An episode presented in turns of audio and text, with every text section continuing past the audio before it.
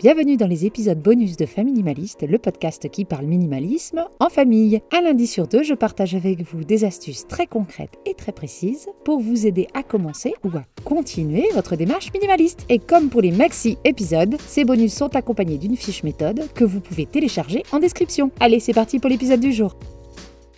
Aujourd'hui, je voulais vous parler d'intentionnalité, un des concepts fondamentaux derrière le minimalisme. Quand on prend la décision de vivre avec moins, il faut faire très attention à ce qu'on fait rentrer dans sa maison et de ce qu'on laisse à la porte. L'intentionnalité, c'est exactement ça, c'est réfléchir aux choses qu'on laisse rentrer chez nous, alors qu'avant, on achetait peut-être les choses par réflexe, par habitude ou par tradition. Je me suis dit que pour illustrer le principe, j'allais vous donner des exemples concrets des choses que l'on n'a plus ou pas chez nous et vous expliquer ce qui a motivé nos choix. La liste aurait pu être beaucoup plus longue, mais j'ai choisi de me limiter aux objets que l'on trouve typiquement dans les maisons et que chez nous, bah, on n'a pas. Alors avant de commencer, bien sûr, il est important de dire que ce sont nos choix personnels. C'est pas une liste de ce qu'il faudrait avoir ou non dans la maison du bon ou de la bonne petite minimaliste. Non, votre essentiel n'est pas le mien. Chacun son essentiel, chacun son minimalisme. La première chose qu'il n'y a pas chez nous, ce sont les bureaux. Très vite avec mon mari, on a décidé que quand l'heure des devoirs arriverait, on n'aurait pas de bureau. D'une, on souhaite que les chambres des enfants restent des endroits de repos. Moi, par exemple, j'ai pas envie d'avoir des dossiers de travail qui traînent dans ma chambre le soir, donc je pense que les enfants, eux, c'est un peu pareil. On veut vraiment que les chambres soient dédiées au repos et, euh,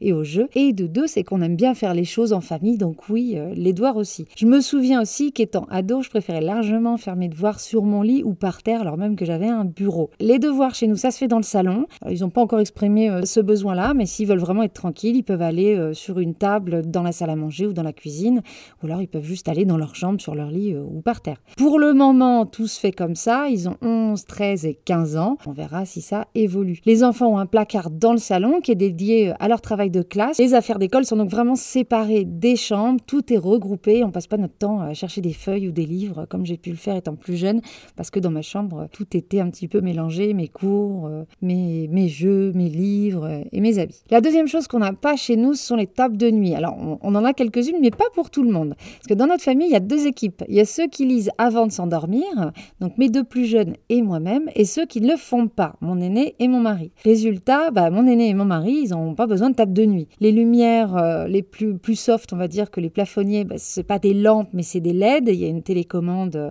qui est accessible. Et de toute façon, je sais même pas ce qu'ils mettraient sur la table après du bazar, parce qu'ils n'ont pas besoin de livres, il n'y a pas de lampe.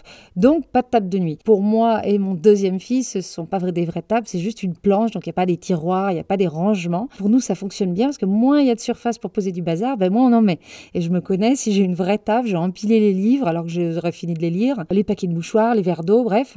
Là, au moins, ma planche n'est pas très grande, elle déborde vite, donc je dois faire le ménage dessus très régulièrement, et ça, ça prend 30 secondes. Si on a des tables, on y met du bazar et là, ça va me coûter beaucoup plus d'énergie à moi ou aux autres euh, à les ranger. Donc non, pas de table de nuit.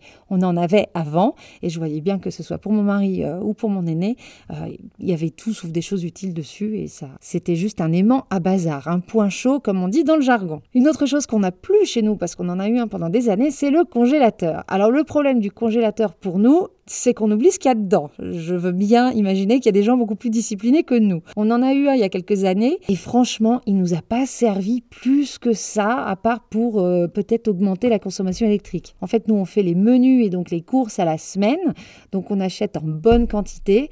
Le dimanche soir, on mange les restes, donc euh, l'intérêt d'un congélateur, en fait, est assez limité pour nous. Et je veux bien que euh, pour d'autres familles, ce soit pas du tout la même chose et peut-être que ce qui marche pour vous, c'est de congeler pas mal de choses à l'avance et puis après vous sortez les choses du congélateur. Le but c'est vraiment de connaître ses habitudes et comment on vit, quels sont nos besoins et d'avoir des objets qui sont en harmonie avec euh, notre mode de vie. L'avant-dernière chose qu'on n'a pas chez nous, euh, c'est la déco sur tous les murs. Là, on est dans un appartement avec des superbes vues dans toutes les pièces, sur le lac, sur les vignes, sur la colline.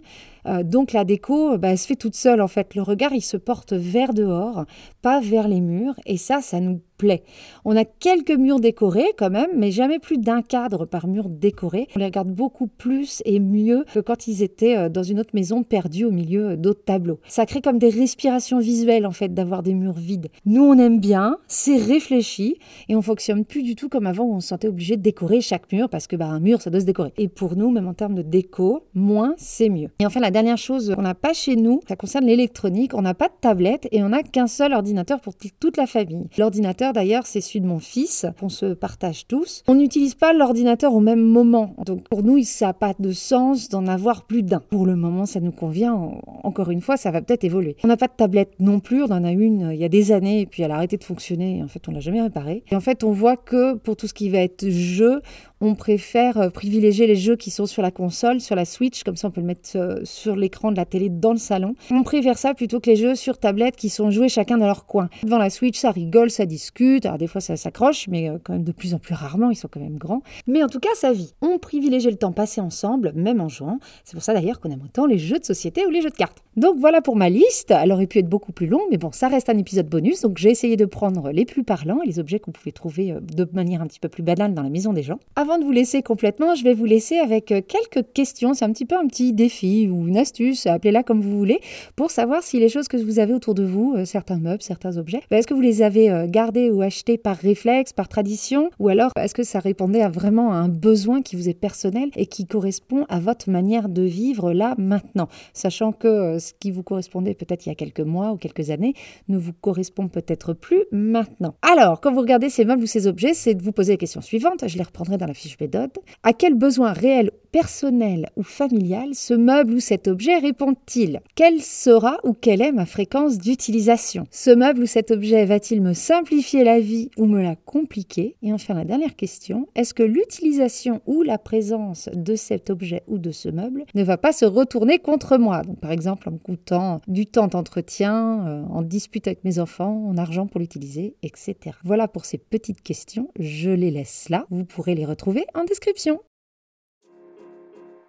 Et voilà pour l'épisode du jour. J'espère qu'il vous aura plu et qu'il vous sera utile. N'oubliez pas d'aller en description pour télécharger la fiche méthode. Je vous dis à jeudi 17h pour mes épisodes plus longs, en solo ou en duo. Je partage avec vous astuces, méthodes et réflexions pour vivre une vie concentrée sur l'essentiel et débarrassée du superflu. Si vous voulez me soutenir dans la création de ce podcast, vous pouvez me laisser un commentaire ou alors des cœurs et des étoiles sur vos plateformes d'écoute. Je vous dis à très bientôt et en attendant, n'oubliez pas, vivre avec moins, c'est vivre avec mieux.